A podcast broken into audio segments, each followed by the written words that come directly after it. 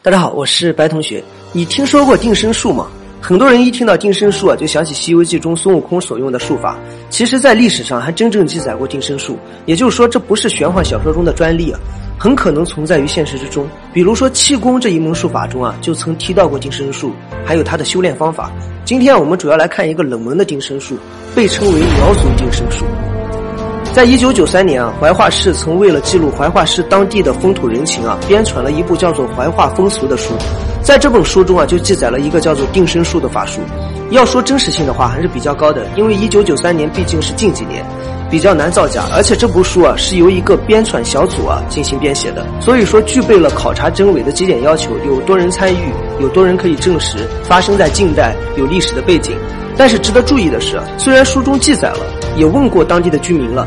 但是并没有记录使用方法和原理，也就是说，这个术法是苗族的祖先留下来的，当地的人并不知道这是什么原理，而且编纂小组在记录的时候啊，并没有让当地的居民啊演示过程，这就是关于苗族定身术的记载了。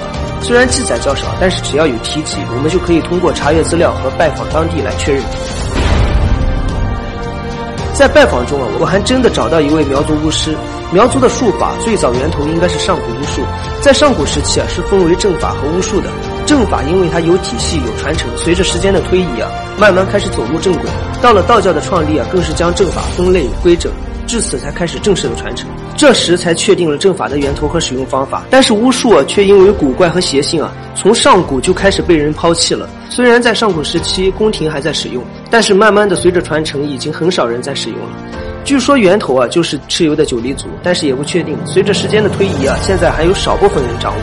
这里有个问题挺有意思的，虽然正法有体系，推广的快，但是正法的断层啊也最严重。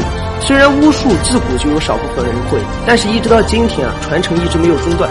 就是说，巫术要比正法传承的完整一些。了解苗族巫术的传承后，我们再回到苗族巫师这里。苗族巫师他对我说，苗族经常会在一个细的支柱上立一个比较大的物体，比如说筷子上立鸡蛋。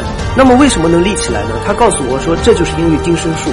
丁生树在苗语中叫做巴山克，这个巴就是粘贴的意思。在施展定身术的时候，就要念类似的咒语，但不只是咒语啊。除此之外，还有一个用法叫做阉将，我们可以理解为阉割的意思，就是说苗族人在杀牛的时候使用的。因为一旦碰上凶猛的牛，难以压制住的，这个时候就要借助于巫术，通过请神咒语来施展定身术。施展完成之后，这个牛就无法动身了，这个时候再宰杀就可以了。这就是关于苗族定身术的记载。